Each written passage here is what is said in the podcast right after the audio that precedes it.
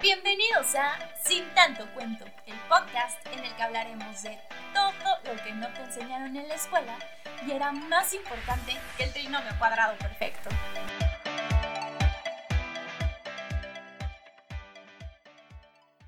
¿Qué onda amigos? ¿Cómo están? Yo soy Cintia Álvarez y estoy súper feliz de estar con ustedes en un episodio más de Sin tanto cuento. Y bueno, pues como siempre, ya saben que todos los temas son súper importantes e interesantes y por eso el día de hoy les quiero hablar sobre inteligencia emocional. Porque creo que es algo que nos debieron de haber enseñado desde, desde que estábamos en la escuela y sobre todo es algo con lo que debimos de haber crecido. Porque no sé si ustedes sabían que gran parte de nuestras decisiones son influenciadas en mayor o menor grado por nuestras emociones. Pero además, imagínense que nosotros podamos influir en esas emociones e interpretar los estados emocionales de las demás personas. Porque ¿de qué nos sirve ser los mejores estudiantes y casi, casi unas máquinas intelectuales capaces de memorizar millones de datos y tener las mejores soluciones, pero desde la parte lógica y con una vida emocional y sentimental vacía? Así que, pues para hablar más sobre este tema y empezar a aplicar la inteligencia emocional desde ya, les traigo a una súper experta en la materia.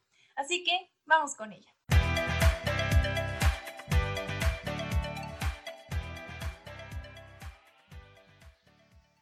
Y bueno, pues ya estamos con nuestra invitada especial del día de hoy, así que déjenme presentarla. Ella es Alejandra Vargas Vázquez, es licenciada en Psicología por la Ibero, psicoterapeuta de arte por el IMPA, maestrante en psicoanálisis por el SPM, facilitadora de la salud mental, certificada por NBC International, facilitadora de Open Studio Process por Open Studio México, cuenta con un diplomado en mindfulness y psicoterapia y además tiene un diplomado en Healing Trauma with Guided Drawing a través del Institute of Sensory Motor Art Therapy. Y bueno, pues antes que nada, ¿cómo estás, Ale? Hola, Cintia, muy bien, gracias. ¿Y tú? Gracias por la invitación. Estoy muy no, al, estar aquí contigo.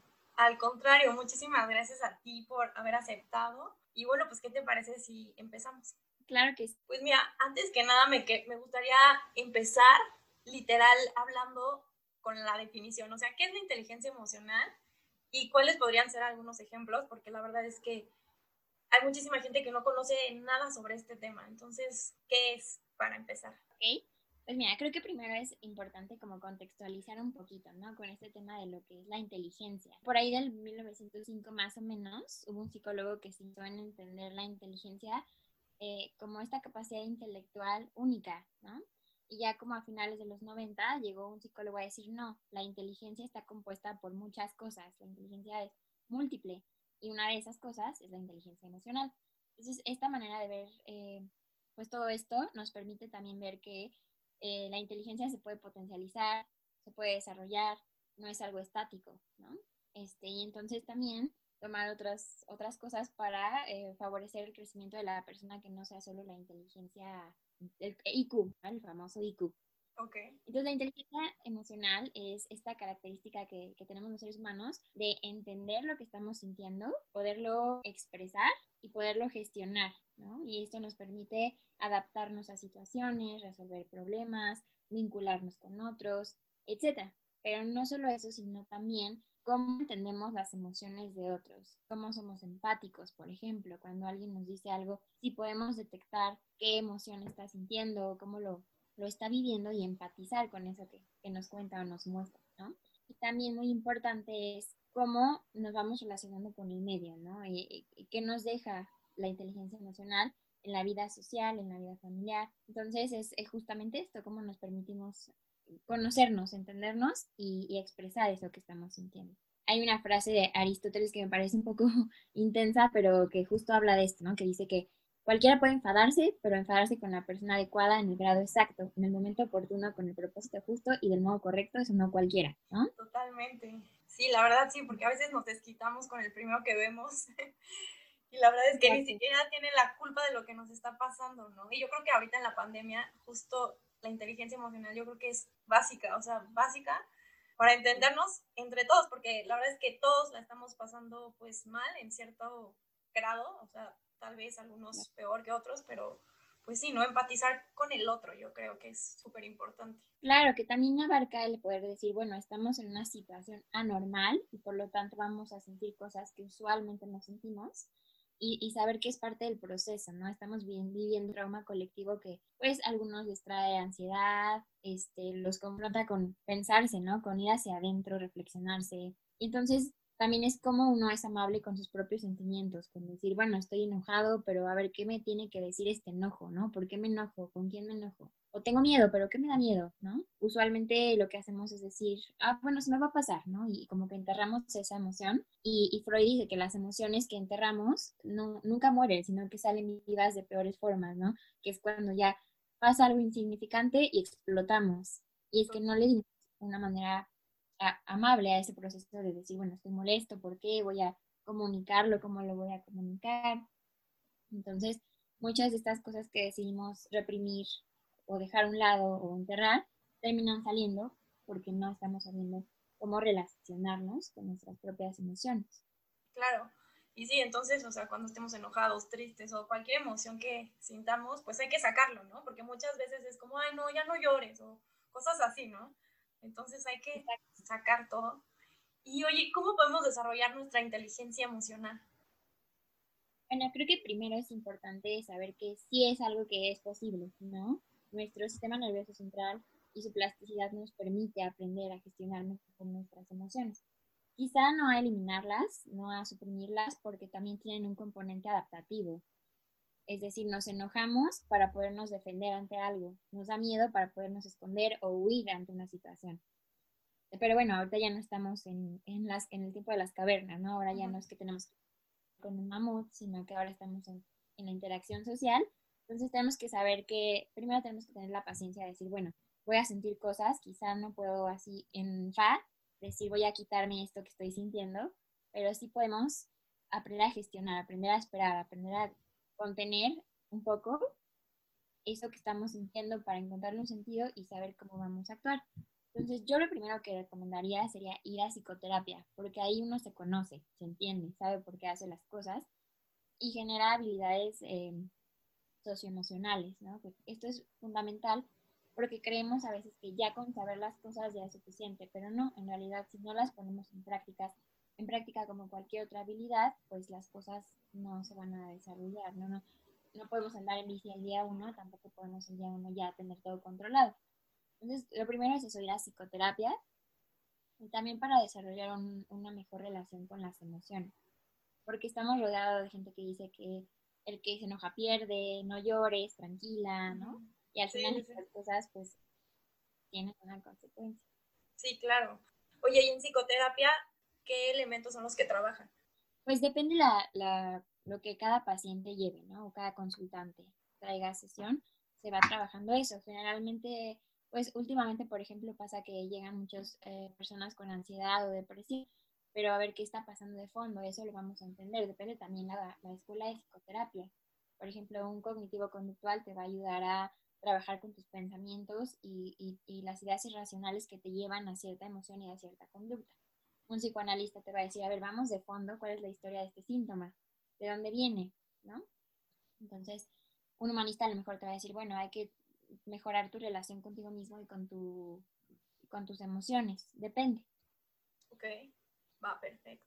Oye, ¿y qué tiene que ver el arte con la inteligencia emocional? Por ejemplo, o sea, porque muchos psicólogos utilizan esta corriente y cómo es que lo podemos relacionar.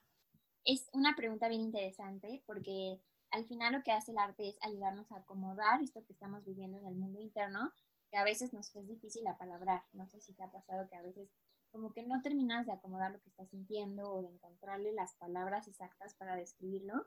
O ya estás tan formado que dices, ya, no lo voy a pensar ya por medio de este medio de comunicación secundario, en que tú puedas darle una forma, un sentido a tu mundo interno y ponerlo afuera. Y la ventaja es que tienes tu hoja o tienes tu arte afuera, tangible, pues lo puedes ir modificando con el tiempo. es algo que también va cambiando y que te empodera mucho que tú lo estás haciendo, tú estás haciendo progreso y está en tus manos modificarlo. Entonces es ir al fondo y poder encontrar significados, poder encontrar, este, también resignificar, ¿no? Por ejemplo, cuando los duelos, las pérdidas. Y así darle una metáfora, un simbolismo a lo que estás pasando entonces ir profundizando en eso, ¿En qué estás sintiendo desde lo básico? ¿En qué partes del cuerpo lo sientes? Vamos a darle una forma a esto tuviera una figura como te lo imaginas, ¿no? Entonces lo pones afuera y le vas encontrando un sentido. Entonces el arte ayuda mucho en eso, en, canalizar las emociones que nos están abrumando, que nos cuestan trabajo y, darles un, un, sentido. Y al final todo esto suma a que te conozcas mejor, ¿no? Y te relaciones diferente con eso que estás viviendo internamente. Entonces, eh, esto hace el arte y también trabaja temas bien fuertes como el trauma, ¿no? A veces tenemos emociones o vivencias o sentimientos, porque emoción y sentimiento no es lo mismo, este, ahí en el cuerpo, que son recuerdos muy viejitos que no tenemos por la edad en que tuvimos un evento traumático, pero el cuerpo recuerda, ¿no? Entonces el poder manipular con las manos es algo que, que ayuda mucho. Y al final, algo que los psicoterapeutas de arte pensamos es que todas las personas somos creativas por naturaleza. Y creatividad no es solo como pintas o como dibujas, sino también cómo te vas adaptando a la, a la vida, ¿no? Cómo puedes resolver problemas de manera creativa, cómo puedes adaptarte a algo nuevo, cómo puedes decir, bueno, a lo mejor esto se me complica, pero tengo esta herramienta. Entonces también te ayuda a que tú explores en tu caja de herramientas qué te sirve para cada situación, ¿no? A lo mejor una es meditar, en otra es ir a terapia, otra es dibujar, otra es hacer journaling, o sea, como que te, te permite explorar esa parte creativa y, y, de tus diferentes posibilidades hacia la resiliencia. ¿no? Claro, y es que sí es bien importante, yo creo que como sacar todo lo que traes de hace muchísimos años, porque a veces ahorita dices, es que ¿por qué me siento así? Pero tienes que echarle como un ojo a todo lo que viviste y sí, de verdad hay muchas personas que han vivido cosas muy fuertes y que después pueden afectar a familia, ¿no? Como que se va haciendo consecuencia de lo que vivieron y afectan a más personas. Entonces, pues por eso es, yo creo que es muy importante este tema. ¿Y cómo podríamos identificar en qué nivel está nuestra inteligencia emocional? Para todas las personas que nos están escuchando y que dicen, bueno, pero yo qué tan bien estoy, qué tan bien lo aplico, ¿cómo, cómo podemos identificar eh, como a lo mejor un mini test podamos hacer hacia nosotros para saber qué nivel estamos, ¿no? Y cómo podemos mejorar. Pues mira, yo tengo unas preguntas que, que quiero hacer, poner en el, en el, aire para que las personas que escuchen este podcast puedan sumar un punto por cada cosa que, que digan, ah, yo sí sé hacer esto, ¿no? Pues la primera pregunta que yo creo que hay que hacerse es, ¿qué tan consciente eres de tus emociones o sentimientos? La segunda es, ¿con qué facilidad puedes detectar y nombrar esto que estás sintiendo? La tercera es también, ¿qué tanto te permite sentir? ¿no? La otra pregunta es si eres una persona empática, ¿qué tanto ves a alguien triste y puedes tú conectar, ¿no? Ah, bueno, alguien conocido o alguien que ves también afuera, fuera de tu contexto. Y la otra es cómo manejas el cambio. La siguiente es cómo te relacionas con tu medio. ¿Qué tan fácil puedes hablar lo que estás sintiendo? ¿Qué tan seguido eres reactivo ante cuando algo te está molestando y, en vez de hablarlo explotas o reaccionas impaciente. Hay que hacer estas preguntas y si la mayoría es eh, un puntito de que sí, entonces es que si eres una persona con un nivel de inteligencia emocional bueno, ¿no? Eh, alto. Ahora, para yo poderte decir, ¿tienes alto, medio, bajo? Pues tendrían que hacer una prueba estandarizada que sí existe, ¿no? Como los hay de IQ, también hay de inteligencia emocional. Pero estas son como preguntas básicas que te puedes hacer en tu día a día para, para ver cómo vas en eso, ¿no? Cómo, cómo te estás sintiendo. En la última pregunta, si dices mucho, yo soy muy reactivo, muy impulsivo, entonces ahí es un, un poco amarillo, ¿no? Que, que ver. Ok. Entonces, eh, que eso creo que se liga un poco a tu pregunta anterior, ¿no? De qué otras cosas puedo hacer para desarrollar la inteligencia emocional. Y, y creo que también es eh, si puedo sugerir otras cosas, es que practiquen mindfulness, porque nos permite ser conscientes, tener la atención plena hacia lo que estamos sintiendo actualmente en el presente, sin necesariamente tener que modificar. ¿Qué pasa? Que a veces decimos, es que no me gusta la frustración, la ansiedad, pero no nos damos cuenta que hay emociones que, que son necesarias, por ejemplo, el miedo o el enojo, ¿no? Que a veces decimos, oh, ya me trajo problemas, pero pues en el fondo también te ayudan a sobrevivir. Entonces, mientras más bloqueamos o más queremos cambiar sin antes comprender, dejarnos sentir, dejarnos nombrar, dejarnos asimilar lo que estamos sintiendo, pues menos vamos a poder entender lo que estamos viviendo. Y hay de dos, o, lo tenemos adentro ignorado, pero nos seguimos sintiendo así, o le damos un foco de atención para irlo trabajando. Y eh, aquí es donde la psicoterapia te ayuda a que no, no lleves este proceso solo, pero el mindfulness es una actividad, una práctica que se ha visto que reduce el estrés, ayuda a mejorar la regulación emocional, promueve el bienestar y mejora el rendimiento tanto académico como laboral. Entonces, practicar la meditación, el mindfulness es un recurso bien importante y darle, aprender a darle valor a nuestros estados emocionales, que es poder saber que, ok, estoy triste y necesito a lo mejor permitirme estar así un rato, tomarme un café con esta tristeza y a ver qué me quiere decir, ¿no? ¿Qué puedo aprender de ella? Y retardar las respuestas a nuestras emociones, es decir, en vez de explotar así, dejarnos un tiempo para respirar, para, para ver por qué nos estamos sintiendo así. Y preguntarnos qué siento, ¿no? ¿Qué siento y cómo se liga con lo que pienso? Y eso cómo se liga con lo que hago. A lo mejor una actividad que les puede ayudar es hacer una tabla donde una parte sea qué sentí, luego qué pensé, le hice, para ver cómo estas tres cosas se relacionan unas con otras. Entonces esto nos va a permitir pues ver qué está pasando con, lo que estamos viviendo. Va mucho de ponerse atención a uno mismo y, ser paciente con un proceso que, que no es lineal, entonces es de ir poco a poco y bueno, ahorita que hablabas de la psicoterapia de arte, yo recomiendo mucho una actividad que es como journaling, que si te gusta escribir también es muy buena, buen recurso para ir conociéndote mejor e ir explorando qué vas sintiendo. Pero si no eres tanto de escribir y eres más visual, puedes hacer un, justo un diario visual donde cada día dibujes un corazón y te preguntes, ¿cómo está mi corazón hoy? Y entonces te preguntas, a ver, a lo mejor hoy me siento un poco frustrada, qué color para mí hoy es la frustración.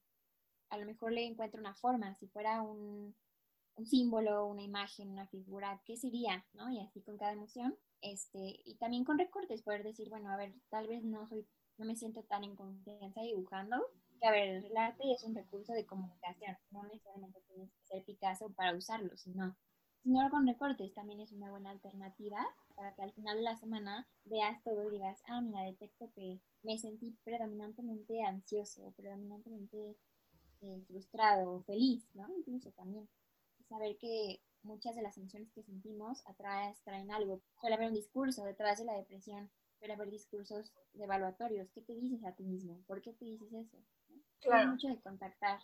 Y de no minimizar ninguna emoción, ¿no? Como dices, para no desencadenar después algún otro trastorno como psicológico, ¿no? O algún otro problema. Entonces sí, estar bien atentos. Y pues la verdad es que creo que hay muchísima información en torno a la inteligencia emocional, pero ¿hay alguna película, libro, serie o algo que tú nos recomiendes para que conozcamos más sobre este tema? Claro, yo creo que la básica fundamental es Intensamente, ¿no? Es una película buenísima que refleja justo esto, como no podemos estar solo felices, necesitamos todas las emociones. Entonces, esta la recomiendo muchísimo. También hay una que trata sobre duelo, que permite ver cómo vamos procesando, cómo hay una capacidad de, reparar, de recuperar, de resignificar y, de contactar con lo emocional. Se llama Un monstruo viene a verme, creo que está en Netflix. Okay. Esa también buenísima, un poco emocional, pero, pero muy buena. Después, una serie que recomiendo mucho es Atypical, porque, bueno, si bien se trata de un, un chavo que tiene autismo, este, puedes ver tú cómo él va desarrollando sus habilidades sociales, habilidades emocionales por medio de la terapia, pero también con sus círculos sociales, de manera personal, o sea, con todas sus esferas, porque en estas cosas también hay que tener bien en cuenta quién es nuestra red de apoyo, con quién contamos. Y hay un libro que me parece muy bueno, sobre todo si se trata de niños, que se llama Wonder. Creo que también hay una película.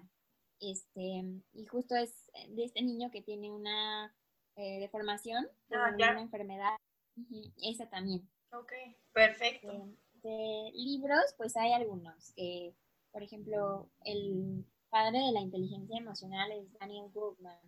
Entonces pueden encontrar libros que literal se llama Inteligencia Emocional de ellos. También otro que me gusta mucho porque explica las cosas de manera como muy, eh, muy fáciles de comprender, se llama Emociones y Sentimientos, dónde se forman y cómo se transforman, y es de Miguel Payares. Y otro que también es buenazo con este de, los, eh, de la inteligencia emocional o de las emociones para entender por qué de repente todos nos podemos sentir enojados, tristes, con asco, con felicidad, miedo, que son las emociones básicas, es Paul Ekman, que tiene un libro que se llama Emotions Revealed pero creo que lo que más recomiendo es que vayan a psicoterapia porque finalmente eh, los libros de autoayuda a veces son muy generalizados y cada caso es único, ¿no? Entonces, si quieren conocer más del tema, pues están estos, o sea, también hay artículos muy buenos que si quieren puedo compartir, pero, pero creo que más que entender la teoría también es permitirse vivirlo y compartirlo con alguien que te pueda ayudar a irlo procesando. Sí, porque al final, aunque experimentemos las mismas emociones, yo creo que cada quien las vive de diferente forma, ¿no?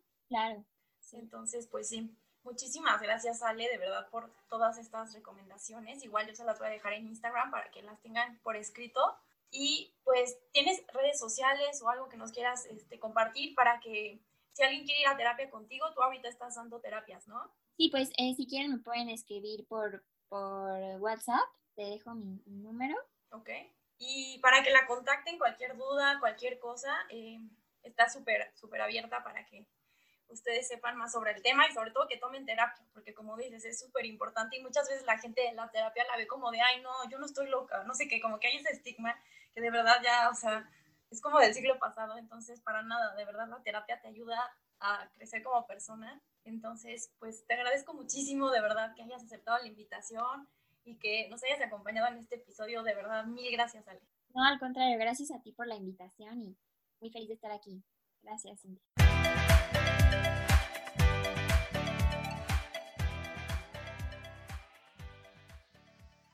Bueno, pues ya saben que me gusta despedirme de ustedes y agradecerles que me hayan acompañado en un episodio más de Sin Tanto Cuento. Y bueno, pues les dejo las redes sociales de Ale, que son arroba ale con doble e punto v09. Ya saben que de todas maneras se los dejo en Instagram para que tengan el acceso súper directo. Y acuérdense de seguirnos en nuestras redes sociales que son en Instagram, Facebook y TikTok, arroba sin tanto cuento. Espero que les haya gustado muchísimo el episodio de hoy y pues, ¿qué les parece si nos vemos en el próximo episodio?